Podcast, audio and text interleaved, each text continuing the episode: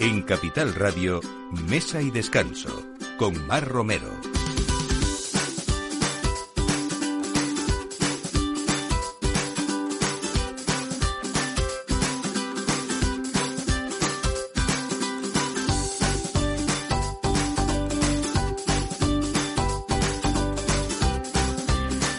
Buenos días, es la hora de poner la mesa una vez más este domingo aquí en Mesa y Descanso en Capital Radio. Vamos a tocar eh, muchos palos, eh, sobre todo gastronómicos y vinícolas, como hacemos eh, cada fin de semana. Y vamos a hablar, por ejemplo, de un nuevo concepto gastronómico que ha traído el chef madrileño Andrés Madrigal, Mesiterráneo, en el restaurante La Única, que está basado en un amplio menú de mar y de tierra y que además incluye pues mucha coctelería también. Una experiencia única que nos va a trasladar a la cocina de la costa del Pacífico, del Pacífico, por ejemplo, con sabores mediterráneos y también con esas brasas de leña como factor principal.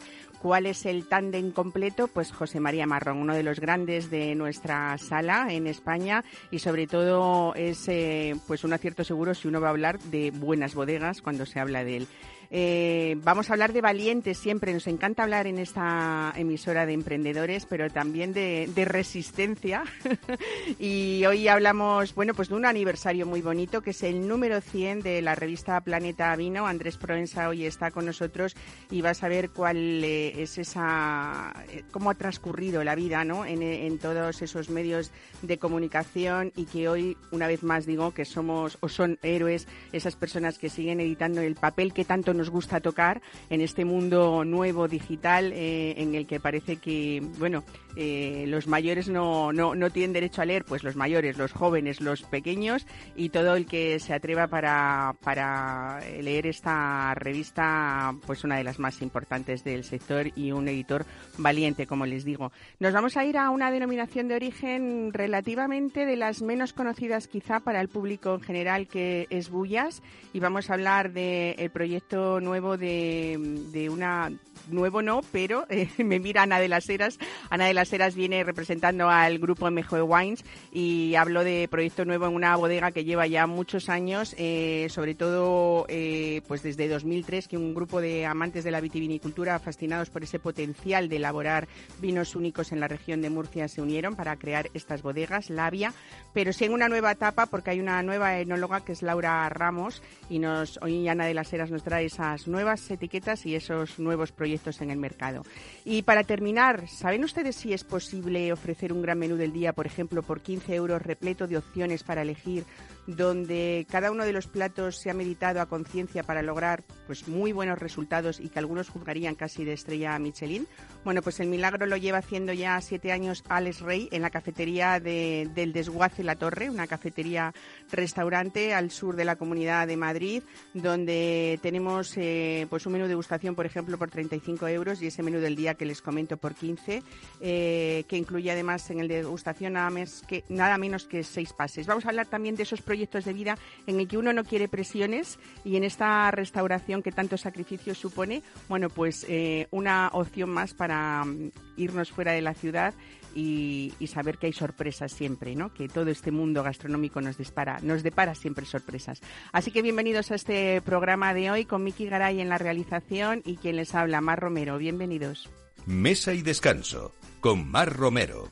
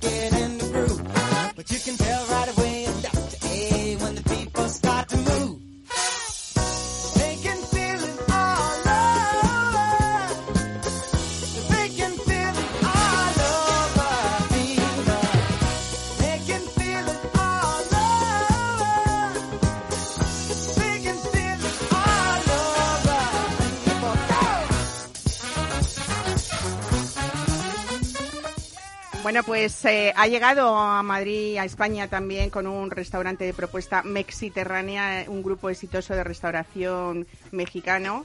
Y está en el número 10 de la calle Claudio Cuello. Eh, y Andrés Madrigal eh, lo está llenando pues de propuestas de esta cocina viajera que, tanta experiencia ha traído él de, de todos sus viajes por el mundo. Andrés Madrigal, buenos días, bienvenido de nuevo. Buen día, buen domingo a todos. Estuviste aquí con nosotros antes de Mexiterráneo, ¿no? Y antes de la Única. Sí, porque yo acuérdate que te contaba que yo vine a Madrid por otros motivos y no era justamente abrir un restaurante. Bueno, pues después de años en los que te has dedicado pues a asesorar a otros grupos de restauración, eh, yo creo que has estado mucho tiempo en Panamá, eh, en México también. Eh, has decidido quedarte y con esta propuesta de momento, ¿no? de he momento. estar. Ah, estás de momento. Estar. Yo ya a mis añitos ya no, eso de esta agua beberé y este padre no, este culo no mi padre, ya no, eso ya ha pasado a la historia, ¿sabes? Bueno, fíjate que teníamos, es que han pasado 10 años de, de, muchas de muchas cosas, porque, eh, no sé, recuerdo Balzaz, pero también Alboroque, con el que conseguiste la estrella Michelin. Había más cosas antes, estaba... Ha habido durante estos 10 años fuera de Madrid, eh, pues si le quita, le pone cuatro más, pues hice muchas cosas, pero a mí lo que me interesa, o lo que me gustaría más que me interesa, es que la gente me recuerde como ese cocinero que estaba a la par con José María Marrón, que le tengo aquí a mi derecha, llevando un, restaurante que era Balzac, que, para mí adelantado, claro. Que, era, yo creo que el restaurante que con el que más eh, he tenido esa fer, ¿sabes? De hacer las cosas bien, de llegar a la gente, de tener una buena sala, bien dirigida, pues unos grandes vinos que tengo aquí a mi tocayo por ese enfrente. Y todas estas cosas. Balzac, el 11 estaba yo comiendo en Balzac. Madre mía, qué recuerdas, ¿no? Yo, yo te puedo decir exactamente quién estaba en la mesa número 4 comiendo ese día. Lo que pasa es que como yo soy como los abogados, curas y médicos y me debo a, mi cliente, no lo voy a como citar. como tiene que ser en la restauración. voy, a aprovechar y voy a dar también la bienvenida a todos ya para que intervengáis, pero José María Marrón, bienvenido, ¿eh? qué gusto tenerte aquí. Andrés Proensa, que está aquí también, y Ana de las Heras, y así casi, eh, aunque el tema principal es la única. Tú sabes, Marca, a mí me invitas aquí y a mí yo hablo hasta lo que haga falta, hasta del Atlético de Madrid al final ¿eh? es, como siempre digo, la mesa camilla, ¿no? Bueno, yo creo, ¿alguna vez se te ha quitado esa formación provenzal el de las hierbas, de los aromas? No, no, no. Yo sabes que a mí el mundo eh, hierbas, plantas, eh, todo lo que salga de la naturaleza, a mí es una manera de interpretarlo en la cocina. A mí me decían, joder, este que tiene estos pelos, ¿qué tal? Y yo me acuerdo que me decían... Este el cocinero de los pelos. Sí, me decían, o este de las hierbas también, ¿eh? había uno que me decía, ¿pero tú de las hierbas? Digo, sí. El de las hierbas también Yo decía, bueno, yo, yo todas las hierbas las cocino, pero no me fumo ninguna, que quede claro. ¿eh? bueno, eh, es un concepto muy bonito. Cuéntanos un poco, porque es un viaje transatlántico, ¿no? Que has adaptado además a la cocina mm. tradicional, al paladar mm. europeo, mm. con una propuesta, por supuesto, de productos españoles también, pero también mexicanos, ¿no? Y sobre todo brasas, ¿no? Sí, bueno, a ver, eh, vamos por partes. O sea, yo me, de una manera llego a la única, eh, pues, pues porque uno de los socios inversores me invita en uno de los viajes a conocerlos a, Polanco, donde ellos tienen allí en México cuatro restaurantes y uno en Cartagena de Indias. Eh, la idea pues principal... Miguel de Allende también, ¿eh? que es muy bonito. Sí, pues digo, cuatro, en México y uno en Cartagena de, Indias. Tienen otro, en, ahora van a abrir en Querétaro y pues tienen otro en Puebla y bueno, pero a lo que vamos, vamos a ceñirnos en, el, en el, la única de Madrid, que es el que yo puedo hablar un poco más, que me sé un poco cómo nace la idea, ¿no? Y todo pasa por, por un viaje a México, yo hace ya que conozco México como treinta y tantos años, que son unos cuantos, y lo que no sabe mucha gente es que yo ayudé a montar una de las mejores escuelas desde, de América en Tijuana, en lo que muchos mexicanos se empeñan en decir que eso no es México porque es lo que está más en la frontera con San Diego, ¿no? digamos que es la, la zona más gringa, y que me disculpen los americanos si me están escuchando, ¿no? Lo digo con cariño, ¿eh? Lo digo con mucho cariño. Además, en Tijuana, por si nadie lo sabe, o pocos lo saben, nace una de las ensaladas más famosas del mundo, que es la ensalada César. O sea, que digamos que cocina, y bueno, ahí la historia de cómo yo llego a México fue en una de, de, Me invitan a hacer una cena para una fundación de niños con autismo Y en esa época, pues digamos que yo eh, pues tenía un cierto caché, ¿no? No como ahora que estoy casi jubilado, ¿no? no tienes edad para eso. bueno, eso es lo que quiere, jubilarse, nada, nada. Yo ahora mismo, vamos, ahora lo haría, ahora mismo firmaría. y entonces en esa cena que hay unas 250 personas, entre ellas en esa época estaba el presidente de México, el gobernador de Tijuana, el no sé cuánto, no sé qué, y el alcalde. Y en una de estas, pues eh, yo, siempre digo que las margaritas es el mejor cóctel para ser felices en la vida y... y yo estoy de acuerdo. Y cuidadito de lo que dices para no arrepentirte. y en esa, pues yo me quité una chaquetilla, eh, que era mi primera chaquetilla de la época del olivo, ¿te acuerdas, José Mari? donde, bueno, pues es la primera vez que yo sabía lo que era tener una estrella. Yo no sabía que era una estrella Michelin en mi vida, hasta ahí que me enteré. Me contó él y Jean-Pierre, que era el propietario, ¿no? Y yo tenía esa chaquetilla guardada con mucho cariño y, una pluma que me regaló alguien, una Montblanc, y entonces a las una de la madrugada, después de la cena, empezaron a hacer subastas, pues un cuadro, no sé qué, no sé cuántas. Yo me quito mi chaquetilla, les cuento la historia de la chaquetilla, le cuento la historia de la pluma y le digo al alcalde, igual que yo dono esto, que tiene un valor, eh, como dicen allí en México, carnal, pues eh, económico es lo que ustedes quieran. Y yo le digo al alcalde, y acabo de ver con unos amigos en Tijuana un, espacio que era un espacio pues, como el campo de la basura, donde no hay nada que hacer, y la verdad es que hay un deseo grande de hacer una escuela preciosa en ese espacio. Una vez, pero claro, no tenemos dinero, alcalde, y el alcalde se levanta, pues yo dono el espacio, y le, donó el espacio. Qué bonito, ¿no? Y entonces eh, ahí se empezó a montar esa escuela, sí, me vino arriba y vamos, yo, yo acojonado. Estas son las cosas que sois capaces de hacer los cocineros cuando habláis de solidaridad. No habíamos hablado, nos hemos ido atrás, José María Balzaz, pero claro, justo Andrés acaba de hablar también del olivo, que fue en el primer lugar donde coincidisteis, ¿no? Nos conocimos en el 89, claro. El lugar que ocupa hoy, que hace poco que estuvo aquí Paco Patón, eh, la, la de la Confianza y José Luis Esteban, ¿no? Pues yo, bueno, coincidimos ahí, yo venía de, con Jean-Pierre Bandel, yo venía de las cuatro estaciones, que fue que lo había inaugurado de recién acá la Mili.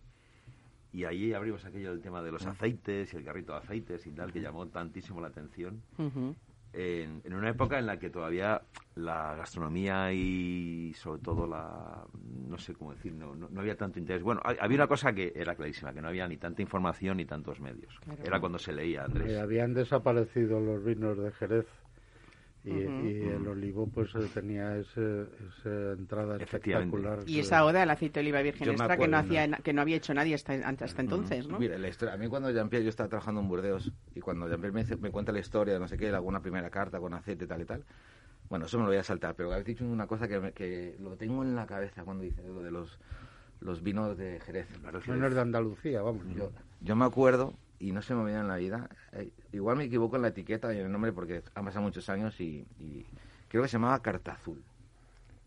Bueno, el Carta Azul era un Pedro Jiménez de Agustín Blázquez. Lo vale, y yo me acuerdo, mira, yo me acuerdo, no se me en la vida, de que cuando yo, yo probaba el vino y yo miraba la botella y ponía, es que no se me olvida, ponía 12 grados de alcohol. y, al año y medio, los dos años, aparece la misma botella con 18 grados de alcohol. Y yo le pregunto, oye, pero ¿cómo pasamos de 12 a 18? Y aquí me meto en un charco es que si no lo ponemos más alcohol no se venden. bueno, eh, sería la... una normativa. Una normativa, una forma de elaborar. Es verdad que nada, que tuviera. Yo, no creo, yo, es que no, yo no creo que no eran 12, que eran 8. Bueno, eh, vamos al presente, hablando del pasado. Ya, ya, habéis hecho el currículum entero, ¿eh? así que vamos a, hablar de, la única, que, que, cuenta además. Vamos a hablar un poquito de la carta, porque sobre todo destacamos esa carne de primera calidad que cocináis a las brasas, ¿no? Eh, el solomillo al tequila con mantequilla, por ejemplo. cuéntame, bueno, ¿qué, no, te, no nos tenemos que perder en la única, Andrés? Yo creo que la única lo que hay que dejarse es sorprender. Porque, a ver, la idea es nueva y el 90% de lo que pasa por las mesas se elabora a las brasas. Pero no porque esté de moda, que lo está, en España cocinar las brasas, que las brasas es un concepto eh, milenario. Muy mediterráneo y muy sano, además. De toda la vida. O sea, ¿quién no ha estado en los pueblos del Mediterráneo comiendo a la brasa? O sea, es una cosa como que parece que perdemos el norte, ¿no? o, esos espetos de malagueños, ¿no? Que, uno llega al verano y lo primero que es buscar el chiringuito con el barco y las sardinas al espeto. O sea, que, no hemos inventado el agua tibia como decía Maradona. Hay de todo, ¿no? Porque, bueno, eh, hay quien ha contado que tus postres ahí son de infarto, algunos muy ricos. ¿no? Entonces, que lo- para gusto los colores. Hay gente que le gusta mucho lo que hacemos y hay una minoría que, como digo yo, que de vez en cuando tienen un mal día y bueno, ¿qué le vamos a hacer? Bueno, eh, José María, eh, eh. Andrés lo ha dicho, que, que fíjate, me gusta que lo diga un cocinero, lo importante que es la sala y cómo él quiere una compañía de, en su buena cocina, eh, tener una sala que es, que es un valor seguro, que realmente tú eres uno de los nombres que puede conseguir eso. Eh, yo decía al principio que también es eh, casi un, un seguro de que hay una buenísima carta de vinos, en este caso en la única. Eh, y luego está esto que hemos dado a llamar en Place to Be, que uno puede estar en la única también, pues prácticamente, no sé, hasta la una de la madrugada. O Uy, un las poquito dos- más, Un poquito ¿eh? más, las dos, ¿no? Las dos para Hasta cócteles las y dos copas, seguro, ¿no? sí, sí. No, tenemos una, una, una carta de cócteles basada sobre todo en eh, tequila y mezcal y inspirada por los restaurantes que el grupo La Única tiene en México, ¿no? Pero yo, verdad, que yo nunca pensé que la gente tomase, bueno, que incluso comiera con cócteles, eh, porque al final, pues parece que eh, se come con vino o con agua, ¿no? Bueno, más o Pero menos, los ¿no? españoles también, o esa clientela que, bueno, que yo es creo, numerosa yo, yo creo que hay una que hay una moda Mexicana o venezolana, hay una ¿no? moda ahora mismo lleva ya unos años aquí en, en España en Madrid de, de coctelería moda que siempre ha estado en el extranjero porque yo yo recuerdo que hace muchísimos años yo trabajé antes de conocerte en Londres y aunque bueno no era lo de ahora pero ya en el donde yo trabajaba pues había daiquiris margaritas whisky sour lo, lo clásico no ahora es verdad que con todo este esta gama enorme de productos de, de jarabes de zumos, de, de licores, pues claro, y, y los bartenders son unos, auténticos- unos auténticos artistas, ¿sabes? De, de- Son- y acrobáticos.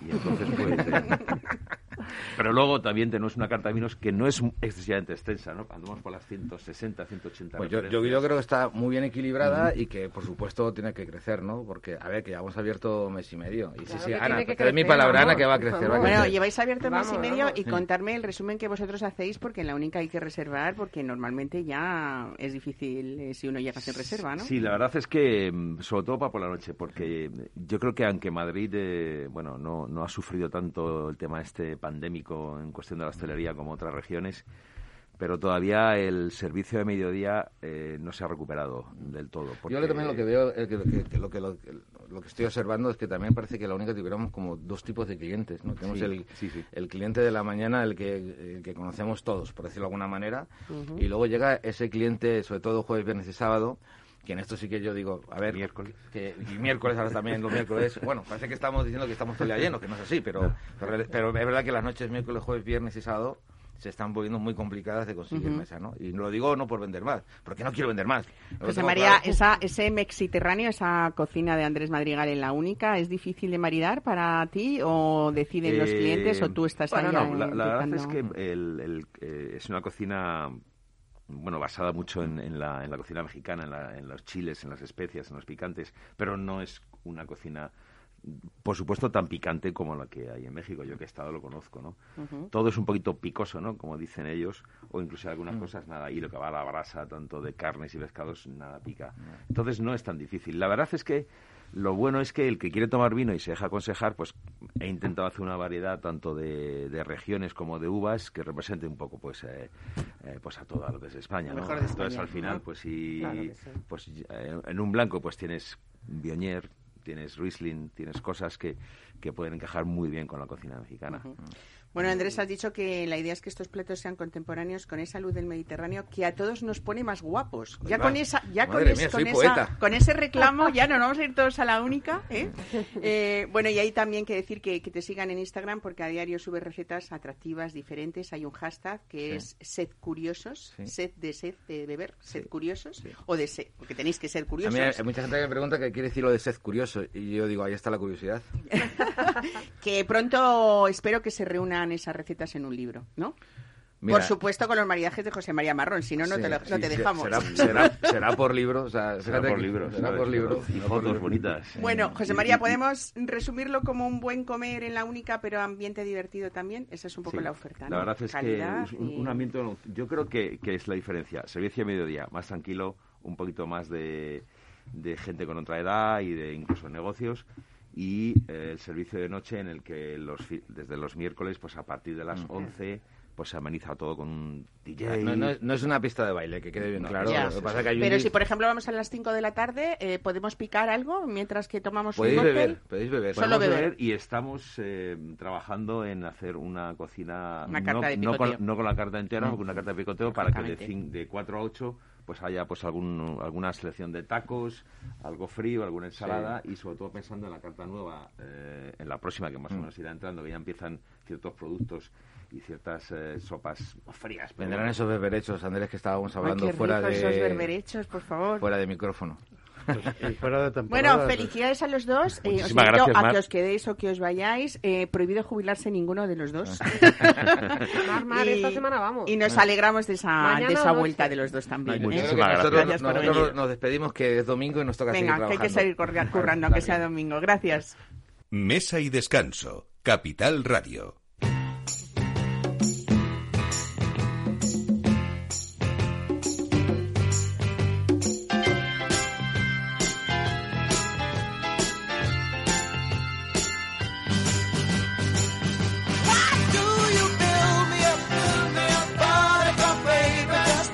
Me down. And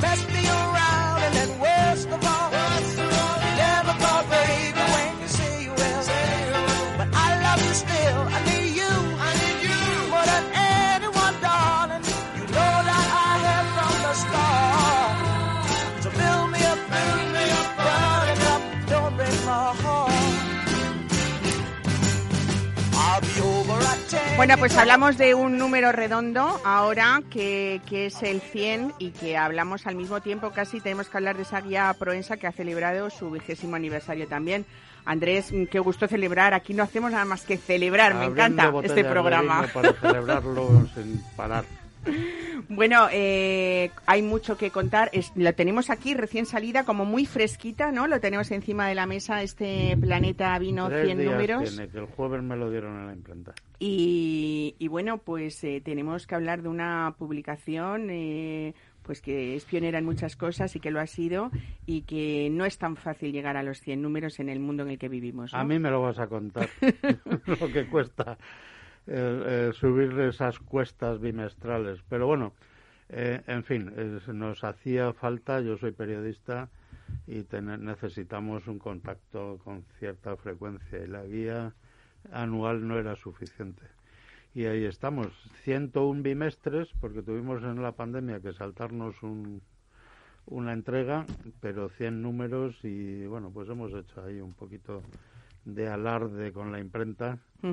Un pequeño alarde de páginas que son el doble de lo habitual y bueno, contando cosas que yo creo que son de interés. Eh, No hemos querido hacer una fiesta de, de mirarnos el ombligo ni de pediros a los amigos que nos deis palmaditas en la espalda. Yo ya tengo muchas medallas, soy como un mariscal soviético y no necesito más. Entonces, bueno, es un poco el resumen de la filosofía de nuestras publicaciones, que es ponerle cara al vino, eh, informar y, bueno, pues el intento de que la revista no se te caiga de las manos en cinco minutos, ¿no? Que te dure Ujú. un poquito más. Hay un tema central dedicado en este número 100 que está dedicado a esos temas que tuvieron un espacio en la revista en su momento, ¿no? Pero que tal vez Sí. quedaron sin rematar un poco, eh, como una historia inconclusa, eh, y tú has querido volver a retomarlos aquí, ¿no? Bueno, como un recordatorio que fue de, eh, de aquellas cosas de las que hablamos y que a lo mejor no rematamos porque ya dejaron de ser noticia y siguieron su curso, pero ya el, el curso final suele tener menos interés que el meollo de la cuestión. Hay dos cosas bueno, que- pues eso es lo que hemos pretendido. Hay dos cosas que a mí me han gustado mucho de, de- de esta revista. Bueno, una, por ejemplo, esa selección que tú has hecho de los vinos que le llamas como la cima de España, que has hecho elegir, Sí. un- has elegido un vino destacado de cada una de las comunidades autónomas. Tú siempre aventurándote y arriesgándote, porque igual que pones los 100 en tu guía Provenza, aquí habrá mm, alguien que te diga, ¿y cómo pones este vino de esta comunidad? Bueno, pues porque es mía o la revista y porque es mi criterio, ¿no? Entiendo. Eh, Bueno, sí, lo que pasa que eh, ni siquiera pretendo decir que son los mejores de cada comunidad. Son vinos que destacan por alguna razón, generalmente pues porque abren caminos, ¿no? Según según mi criterio, pues en Navarra pues es un varietal de garnacha. Eh, en Rioja es un clasicón, que yo no soy mucho de vinos clásicos, pero entiendo que ese, esa vertiente, es un vino de la Rioja Alta, esa vertiente de los vinos clásicos bien madurados es, es muy interesante. A mí me gustan más enteros, pero eh, no hay que mm, regatear el mérito de esos pedazos de vinos clásicos. ¿no? Otra de las cosas, de esas dos cosas que más me gusta, que te decía en esta revista del número 100, es que... eh, es tu siem- foto. Siempre las... Bueno, mi foto también, porque además que sale una foto mía con 17 años, por favor, es que eso ya casi ni me Un conozco pibón, yo. Casi ni me conozco yo. Pero bueno, que también eh, lo más bonito, que también lo haces en cada uno de los números hasta que hemos llegado a este número redondo, es incluir ese merecido homenaje que tú haces a la hostelería amiga, a la que cuida el vino, Sí. que dices que no es una faceta tan abundante como desearíamos, pero, pero ahí está, ¿no? Aquí Ah, tenemos a, un José María Marrón de lo que estamos Está hablando, muy ¿no? claro que eso, y eso también en estos 17 años de revista y 20 de guía, el, el, el sumiller pasó de ser un bicho raro, que además tenía nombre, era Custodio Zamarra, había uno, y le señalábamos con el dedo a ser una figura eh, pues ya habitual y yo diría que imprescindible en los restaurantes de nivel. ¿no? Y esa, esa es la hostelería, amiga, no la que multiplica por ocho el precio del vino y te lo sirve con el dedo metido en la copa. ¿no? Sí, o la que nos, eh, pues eso, nos dice Riojita o Riberita y, Sí, ¿no? o te dicen, no y ni siquiera nos lo pone a temperatura agradable para bebernos, No sabes ¿no? que el tinto se bebe a temperatura ambiente y resulta que estás a 30 grados. Aquí, como, como nos, como nos habéis dejado quedar un ratito más, yo, que sabes que yo soy un poco canalla, yo siempre digo que todo eso está muy bien, lo del vino, igual que la cocina, que el servicio, pero también hay una cosa que a veces se nos, nos descuidamos, ¿no? A todos los que nos gusta la gastronomía, y es el cliente. Que parece que Yo hay... pienso en él todo el rato. Como tengo dos, mi madre y otro, Ah, No, pero a lo que voy yo es que parece que siempre.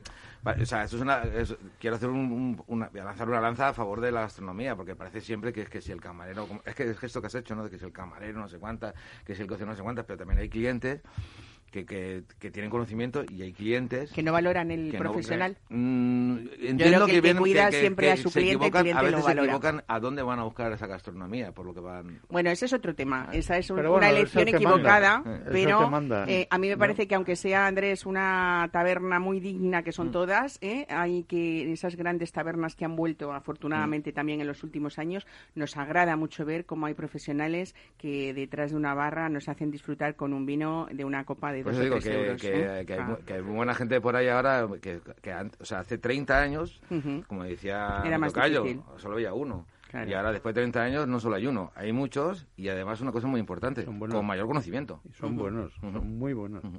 Bueno, si por algo se ha, hay, se ha caracterizado Planeta Vino, tú me vas a decir que sí, por supuesto, pero lo adelanto sí. yo también, ¿eh? es que ha sido una revista con muchísimo respeto al lector, en todas las facetas también, Mm. en la calidad de la información, que tú has vigilado siempre, ahí está el tirano, entre comillas, que es Andrés Proensa, eh, en esa independencia también, ¿no? Eh, es muy difícil a veces separar, Andrés, en, hablando incluso de este tema tan tan peculiar, podríamos decirlo de alguna manera, que es el vino, eh, teniendo una guía eh, y teniendo una, una revista, eh, esa independencia entre lo que es la, la- la publicidad, que sin ella ningún medio puede vivir, ningún medio de comunicación, y esa información independiente y esa separación que ha sido muy clara y muy, muy nítida siempre, o tú lo has intentado siempre en Tore- Planeta, ¿no? Toreamos lo mejor que podemos, pero bueno, yo eh, no hay cortapisas ni en la opinión nuestra a la hora de valorar en el comité de cata un vino, ni en la opinión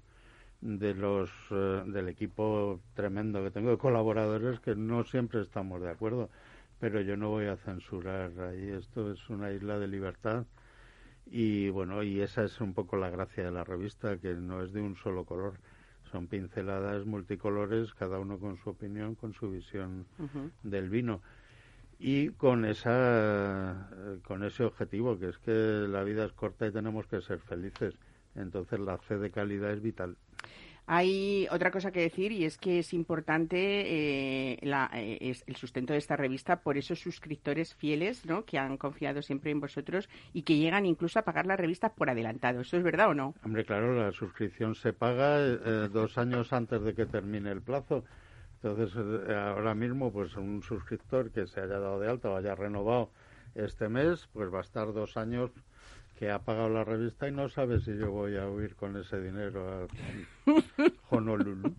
Lo dudamos, dudamos, ¿eh? porque sí que sí que sabemos de, de Alguno esa confía honradez, tenemos, ¿eh? eh, y de lo esa miramos, eh, hombre, no hemos querido hacer un autobombo en esta revista, pero hemos mirado alguna cosita. Y una de las cositas es que tenemos doscientos y pico suscriptores desde el número uno sin parar, sin interrupción. sin haberse dado de, de- de baja. Por y eso, eso hemos hecho unos índices para que los que coleccionan la revista eh, sepan, bueno, pues tengan una guía. Bueno, realmente es verdad que son lectores amantes del vino de calidad eh, y sobre todo de las publicaciones de calidad. Y esto hay que decirlo. Y, un sueño, que esto se convierta como los vinilos, el papel se- sea como los discos de vinilo, que sean objeto de culto. Y que no suba, por favor, más ¿no? el precio del papel, entre otras cosas. Estoy pagando parte de la educación de los niños finlandeses, porque cada, cada año, a veces más de una vez al año, suben el precio del papel. Los altos rubios, esos vikingos. Bueno, Andrés, yo creo que la mejor manera de celebrarlo, como tú dices, no son las palmaditas, pero sí ese compromiso vuestro de renovar esa independencia, ese rigor, esa puntualidad con la que empezasteis el número uno, ¿no? Eh, también hay reseñas en este número 100 de, de esos inicios, ¿no? Y de algunas cosas, incluso una bibliografía que siempre nos acompaña cuando... Bueno, hemos hecho en, estos años más de 200 libros, hemos re- recomendado más de 200 libros y he hecho ahí un resumen de, de los más destacados, eh, tanto los de eruditos como los, los de los dirigidos a, a novatos, ¿no? Pues yo sabes lo que te deseo. Deseo que en este año 2022 estos números próximos que empiezan estén llenos de información. Eh, pero también de publicidad para que esto se sustente y sobre todo que este 2022 hagas muchos, muchos suscriptores. Eso es lo más importante, ¿no? Pues Porque llevar en la mano Planeta Vino y además yo creo que, bueno, pues en casa tener eh, siempre una ayuda, eh, como decimos, de información veraz y sobre todo actual, ¿no? No hay nada que se le escape a este editor que es Ni Andrés siquiera Proensa. pretendo ser ayuda, yo quiero entretener, contar historias, que es nuestro trabajo. Pues muchísimas gracias, Andrés. Te invito a que te quedes, ¿eh? porque vamos a hablar de, mm, pues eso, de, de, de una zona que es que es. Buñas y de la Monastrell, que es una eh, de, yo creo que, que de mis variedades preferidas y tan mediterránea y tan bien huele y tan bien sabe en algunos casos. Adelante con ello. Mesa y descanso con Mar Romero.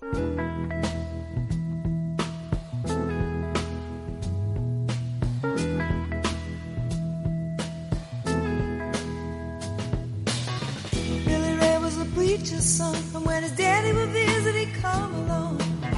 When they gathered around and started talking, Cousin Billy would take me walking. Out through the backyard we go walking. Then he look into my eyes. Lord knows to my surprise, the only one who could ever reach me was the son of a preacher man. The only boy who could ever teach me was the son of a preacher man. Yes, he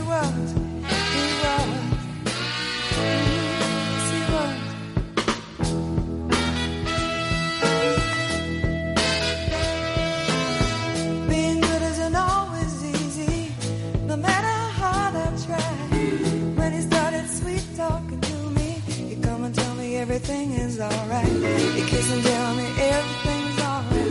Can I get away again tonight? The only one who could ever reach me was the son of a preacher man. The only boy who could ever teach me was the son of a preacher man. Yes, he was. Was. Bueno, pues hablamos de una pequeña bodega, pero que presenta un gran respeto por el medio ambiente, sobre todo, y sobre, y, y sobre todo también hablamos de equilibrio y de una máxima expresión en estos vinos de Bullas, que es la bodega Labia. Eh, Ana de las Heras. Hola. Hablamos del grupo MG Wines, Sí. que siempre ha defendido esas singularidades, sobre todo de, de- del terreno, de cada bodega Eso donde, donde estáis, ¿no? También. Eso es. Nosotros principalmente estamos en el Mediterráneo, ya sabes, pero también tenemos una, bo- una bodega en el Atlántico, en el Bierzo. Pero hoy vengo a hablar de Laviac, ¿no? que es nuestra bodega en Murcia, en Bullas. Un vino ecológico, una monastrel maravillosa, de altura, ¿sabes? Con unas, unas viñas, unos viñedos que están a 800 metros, ¿no? Una monastrel muy diferente a la alicantina, que también está muy buena, por supuesto. Pero bueno, unos vinos que son muy francos, que te es- expresan perfectamente el terreno, la tipicidad, la uva, ¿no? Que mm, para mí es lo más importante, ¿no? Que realmente un vino sepa vino y que sepa la tierra. al- al Hablamos de, una bodega, Ana, que lleva como insignia la agricultura ecológica Eso como es, estandarte de, de- de Sí. calidad. Cuéntanos Sí. esto. Pues mira, eh, hacer vinos ecológicos en el Levante no, no nos cuesta mucho porque eh, no hay humedad, entonces los bichos no entran, es relativamente fácil y mm, de la manera que Laura Ramos está trabajando el viñedo, mm, con muy poquito, con muy poquito que le, que, le vamos, que le conceda a, a, a las, em, a los insecticidas, a las cosas que, le, que no queremos que se echen, ¿sabes? Que no... A ver, yo es que... eh, Es una elaboradora que además lleva mucho recorrido en otras eh, bodegas también, ¿no? Y sobre todo, bueno, pues que, que ha defendido también esa forma de la la- forma de trabajar natural, ecológica, eso que es. En, muy- en este viñedo está certificado, pero realmente nosotros trabajamos eh, en ecológico en, en todo, ¿no? Bueno, vamos a hablar un poco del paraje, del paraje de Bullas y del paraje de Labia, porque también está ubicada en, en un paraje con muchísima riqueza paisajística, ¿no? Sí. Eh, se llama Venta del Pino. eh, el- Nosotros este- estamos en el, en el valle, la bodega está en el valle de venta del Pino. Eh, hay otro valle que se llama el Valle de la Ceniche y luego tenemos eh, toda la parte delantera de la bodega, que es, eh, es de donde sacamos nuestro vino, Pueblo de, de Labia, que eh, está todo metido en un valle, pero en un, en un valle muy soleado, pero a la vez muy húmedo, porque eh, la zona de Bullas está rodeada de un desierto, pero es la sierra, está en la sierra de Espuña, ¿no? Entonces ahí encontramos muchísimo pino, muchísima vegetación, unos, suelos unos suelos calcáreos eh, de con canto rodado en algunas zonas, bueno, hay, Sobre todo también importa, yo creo, un poco la altitud, porque estamos hablando de 800, 800 metros, metros mm, del nivel y del mar. además mm, viñas que tienen a partir de 40 años, 60, incluso 70, Eso es. ¿no? Que- Sí, y 80 en nuestro En vaso, vino además. Paso Malo, Ujú. eh, son viñas de ya 80, 85 años. Eh, la Todas en finca. Paso Malo es la que da el nombre al, al vino top de la bodega Labia, ¿no? Eso es, eso Ujú. es. sí, eso- Se llama Paso, Mal- Paso Malo, eh, en el pueblo se, se le conoce así a esta, a esta parcela porque en el momento que vienen las lluvias, ya sabéis que allí la gota fría de vez en cuando, la gota fría eh, cuando cae, eh, Cae ahí. cae, cae ahí. allí, cae allí. Y arrasa, ¿no? Y Y arrasa. Y entonces ese paso, si estás en la zona del paso malo ya, o te vas rápidamente o te puedes quedar allí a- hasta que la gota fría pasa, ¿no? Decía yo, Andrés, que Bullas quizás sea una de las denominaciones de origen también pequeñas, pero sobre todo mm, menos conocidas para el público en general, ¿no? Bueno, no? es una es una zona muy pequeñita, no tiene la- el relieve. Eh, también es una zona que, que tenía muy pocas bodegas, eh, digamos, de, de relieve, que estaba dominada por las cooperativas, como tantas otras.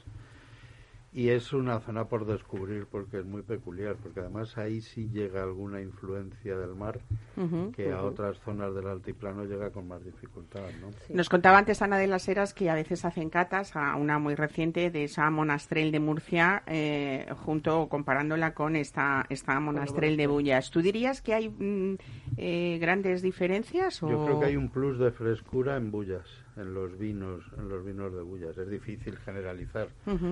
Pero pero yo creo que cuentan muy bien el paisaje, ese, esa sensación de frescura con esos valles que son una belleza, de- que van bajando desde Moratalla hasta prácticamente el nivel del mar. ¿no? Bueno, si hay algo que hablar de la vía también, Ana, es ese cuidado en la selección, pues de todo, desde el racimo, esa vendimia, mm, pues que por ejemplo reposa durante una noche, ¿no? Esa vendimia Efectivamente, una manual. vendimia ma- manual en unas cajas muy pequeñas para que la uva no, no sufra. eh, una noche en frío para que al día siguiente, muy tempranito, empecemos a pasar la uva a la bodega. eh, todo trabajado como por gravedad para no interferir, no utilizar bombas. Bueno, la verdad que un trabajo muy bien hecho. Podríamos decir que el vino básico es el que tú has nombrado antes, que es el, el pueblo de Labia. Pueblo de Pueblo Labia. de Labia, que estamos Sí. hablando ahora mismo en el mercado pues de la añada 2019. Eso Luego es. estaría la Labia Valle Venta del Pino, Eso más o menos, ¿no? sí. Y, y antes de llegar al alto de la bodega también Está. Labia Valle de la Ceniche. Eso es. En, Podríamos... Valles- en Valle de, en Venta del Pino vamos a encontrar unos toques herbáceos, ¿vale? Porque bueno, es una las, eh, las viñas están entre pinos, es una, una maravilla de ver. Y en, en la parte de la ceniche vamos a encontrar eh, muchos mm, toques más florales, ¿no? Ahí hay mucha más flor, no hay tanto pino, pero vamos, Sí, pino las hay... hierbas aromáticas del monte, del bosque mediterráneo. Efectivamente, y se- se, se se diferencian refleja. muy, se diferencian muy bien. Son cuatro monastreles, las que hacemos, pero totalmente diferentes. Cuando los pruebas Todos los cuatro- 100% monastrell, ¿no? 100%, En cualquiera de los vinos. Sí, solamente trabajamos con, con monastrel en Bodegas Labia. Bueno, en Bodegas Labia también hay que hablar de enoturismo, ¿eh? porque a veces hablamos eh, así a través de las ondas de vinos que el oyente tiene que imaginarse, pero no hay mejor cosa para conocer un vino y una y una variedad eh, en su entorno que es hacer una visita Bueno, a hay la bodega, cositas ¿no? en el entorno que estamos en Y también. Caravaca. Claro, hay cosas muy no, no, bonitas. eso- La ruta La vino, propia, la la ruta propia de- plaza de Bullas eh, ya merece la pena visitarla y es Y preciosa. hay una ruta del vino maravillosa, ¿eh? En la- Ujú. en, en- vamos, en Murcia, que puedes, pueden- ya sabéis que Murcia tiene Jumilla, tiene Yecla y tiene Bullas, ¿no? Las principales denominaciones de origen. Y mm, la ruta de bodegas es impresionante. Y sobre todo con una restaurantes, ¿eh? Sí, y sobre todo con una visita yo creo que, que hace ver que incluso hasta los procesos de- del vino tengan una, una perspectiva diferente en todo, ¿no? Eh, no Nos solo gustaría además paisaje. invitar a oyentes a que vengan, ¿eh? Tú si puedes, eh, si quieres hacer mm, que tus oyentes, el primero que llame, el segundo que llame, hasta cuatro o cinco, vamos, nosotros encantados de que regales visitas a nuestra bodega porque les Pues nada, que nos llamen a Capital Radio y que escriban Eso a Mesa y Descanso y, y hacemos aquí la, Claro que sí, nos vamos a... la a invitación desde aquí. Festival. Muy bien.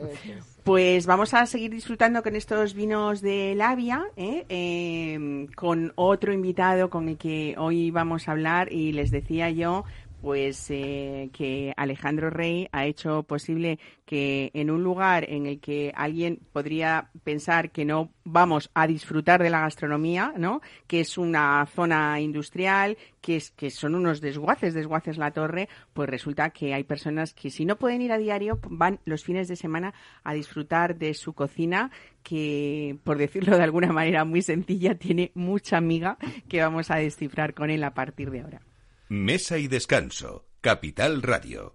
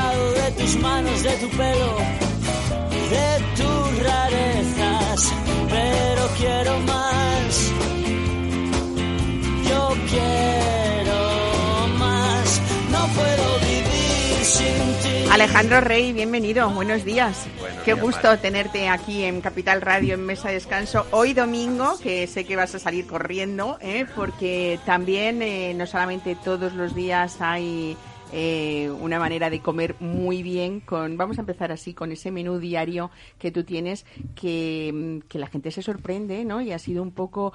Eh, llevas siete años, vamos a empezar por ahí, en Desguaces la Torre. ¿no? Llevamos siete años, eso es. ¿Y cómo has ido viendo ese día a día en el que la gente, me imagino que desde el principio le sorprendía que en un vino diario eh, tuviera el contenido eh, que tiene, no solamente de platos y de variedad, sino también de esas técnicas, ¿no? Y de, y de esos sabores tan ricos.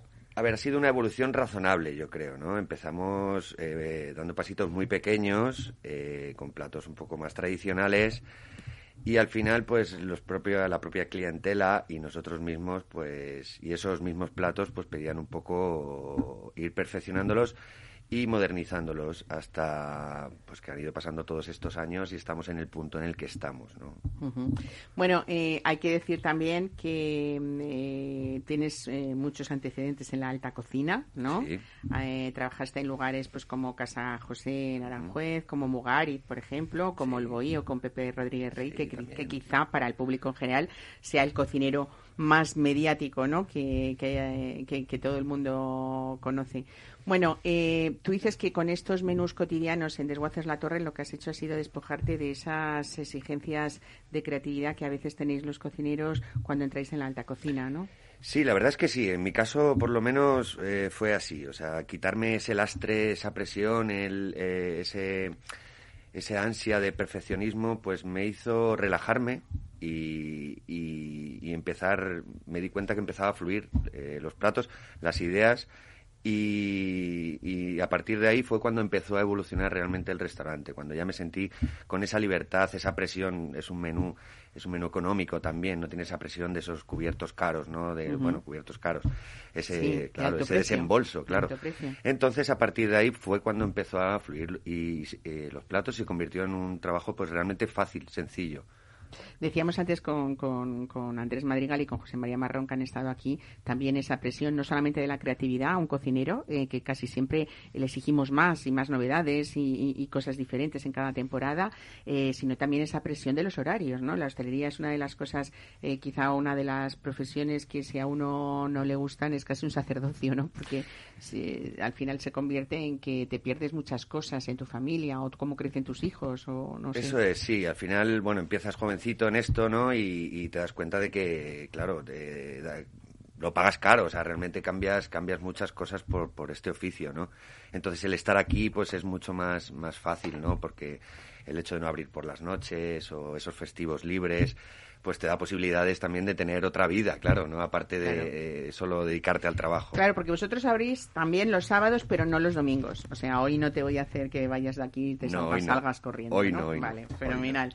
Bueno, eh, no sé cómo en ese menú, por ejemplo, vamos a empezar con, el, con ese gran menú, diría yo, de- del día, que son 15 euros, si no me, me Eso es. equivoco, y que tiene bastantes opciones para elegir. Eh, yo creo que se ha dicho mucho que es verdad que has, metiz- mm, mm, eh, has meditado a conciencia eh, es- esos platos, pero yo imagino cuando en un menú, por ejemplo, aparece a un señor que va a comer allí porque va a los desguaces, pues porque necesita una pieza de un coche, que realmente eso es lo que es Desguaces La Torre. Creo que es el la mayor empresa de desguaces que hay en toda Europa, no, no solamente en España, ¿no? Estamos, mm, para que mm, nos ubiquen, eh, en, en Torrejón de la Calzada, Eso como a unos 24 kilómetros de Madrid aproximadamente, 24, ¿no? en Torrejón de la Calzada, eso es, tiene 800.000 metros cuadrados de, de espacio allí, es- entran 200 coches diarios allí para, para desmontar. Sí, es el mayor desguace de Europa, es, es digno de ver, además es digno de ver lo organizado, lo limpio, que está todo, eso impacta, ¿no? Me parece que vas a entrar a un desguace y piensas que va a ser todo como un caos, ¿no? De piezas por el suelo y tal. No, no, aquí está todo estructurado, todo informatizado.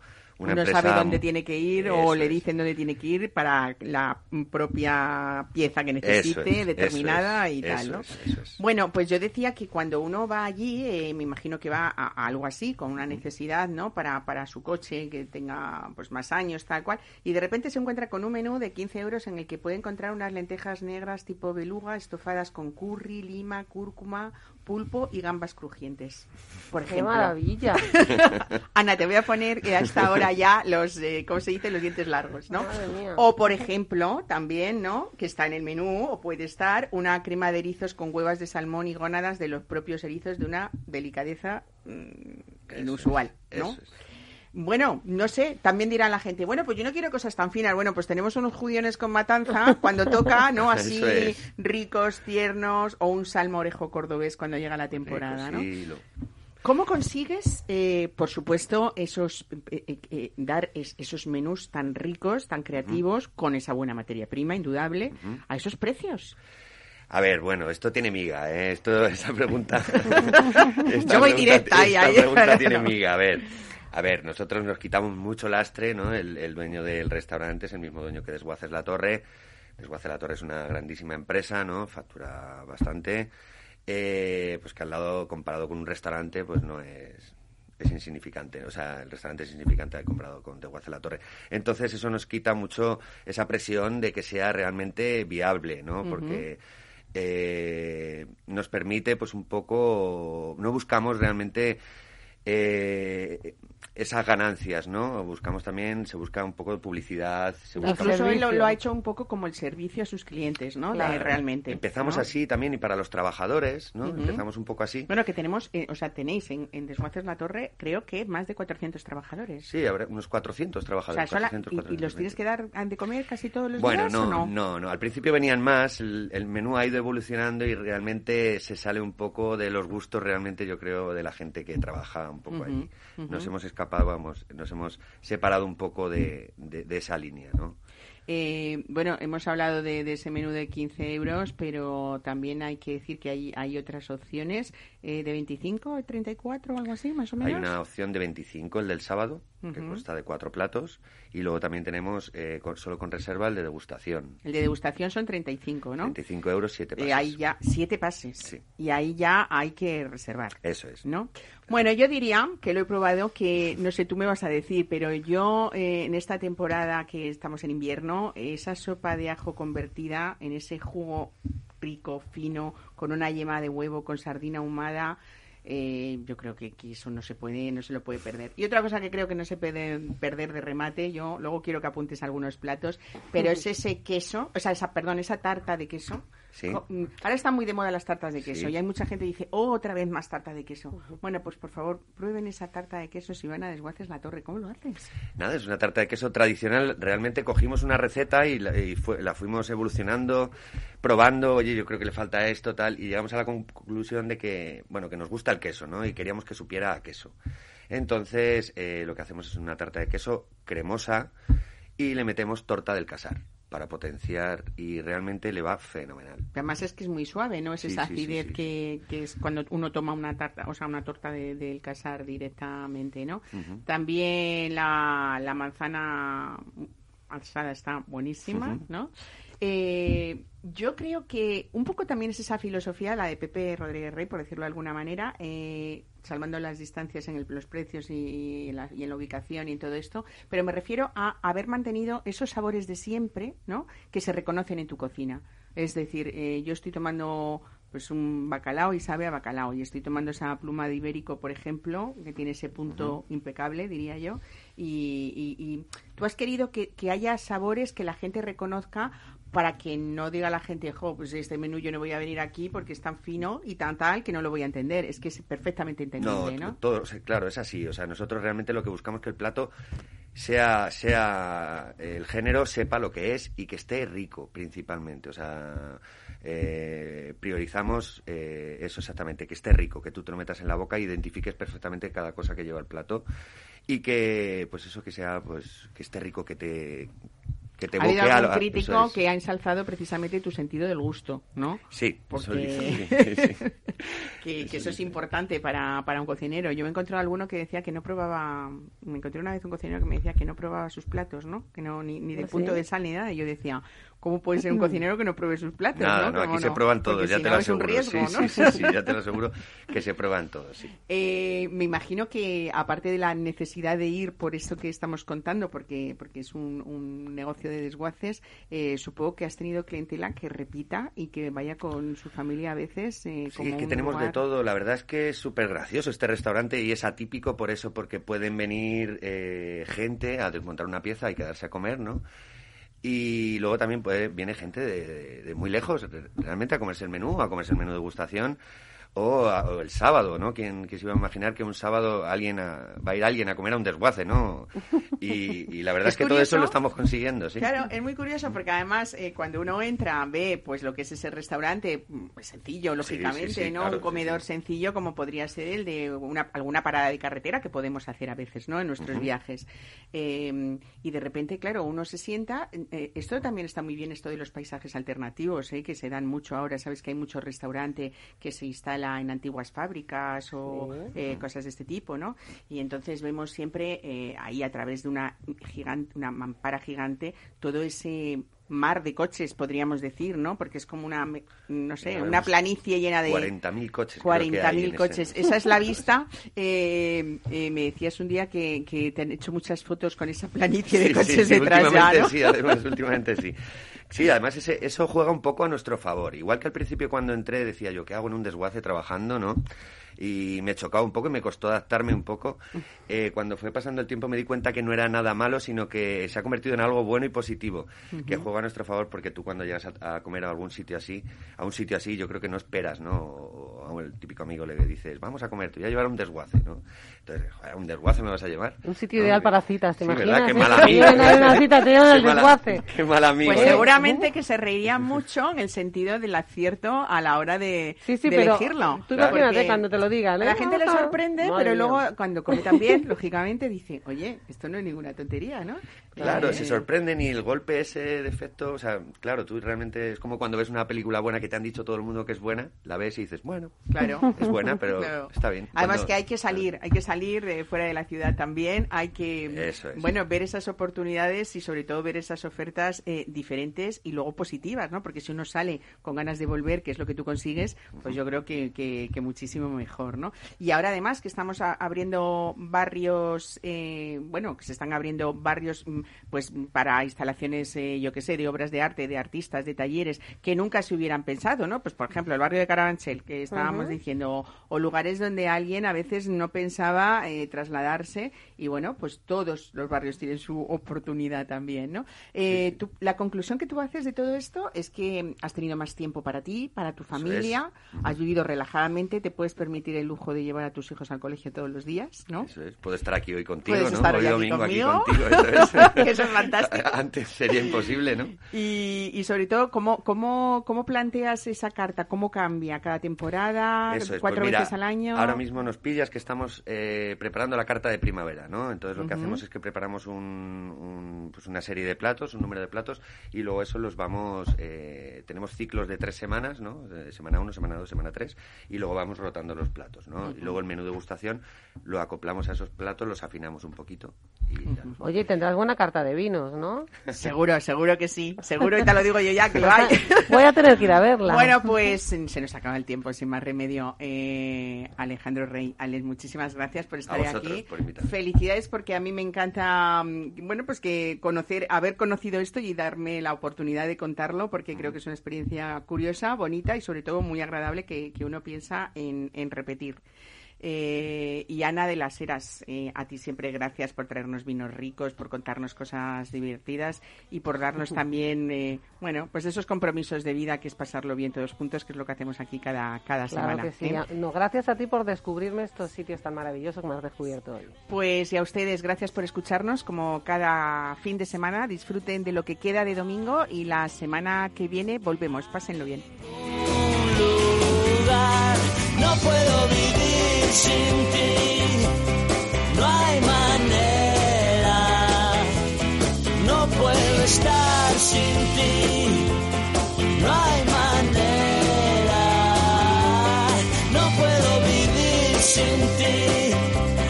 No hay manera. No puedo estar sin ti.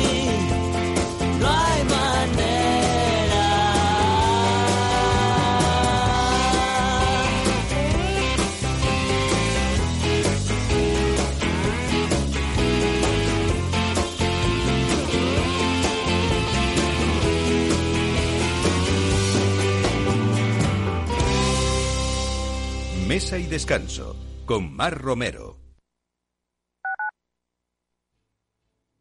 Tu radio en Madrid 105.7, Capital Radio. Memorízalo en tu coche.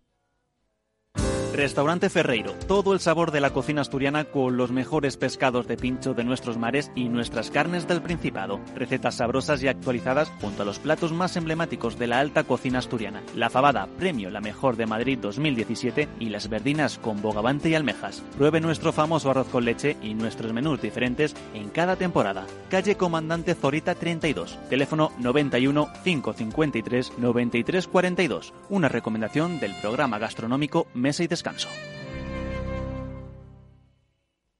Esto te estás perdiendo si no escuchas a Luis Vicente Muñoz en Capital, La Bolsa y la Vida. Las posiciones cortas lo que son es el buitre que devora el cadáver. El cadáver es anterior, ha muerto antes. No te confundas. Capital, La Bolsa y la Vida. El original. Disfruta de la mejor cocina gallega en Montes de Galicia. Todo un clásico moderno en el barrio de Salamanca. Disfruta de la variada dieta atlántica, de las mejores carnes y pescados tratados con respeto y transparencia y regados con una de las mejores bodegas de la zona. En grupo, en familia o en pareja, Montes de Galicia te ofrece el espacio perfecto en cada ocasión. Esto te estás perdiendo si no escuchas a Rocío Arbiza en Mercado Abierto. Margarita Rivas, broker y escritora. Un mundo tan fascinante y tan de psicología como son los mercados. Definitiva, los mercados no es más que psicología de masas, son, son emociones de las personas y cómo las personas interpretan los datos económicos que fluyen cada día en, en la economía. Mercado Abierto con Rocío Arbiza.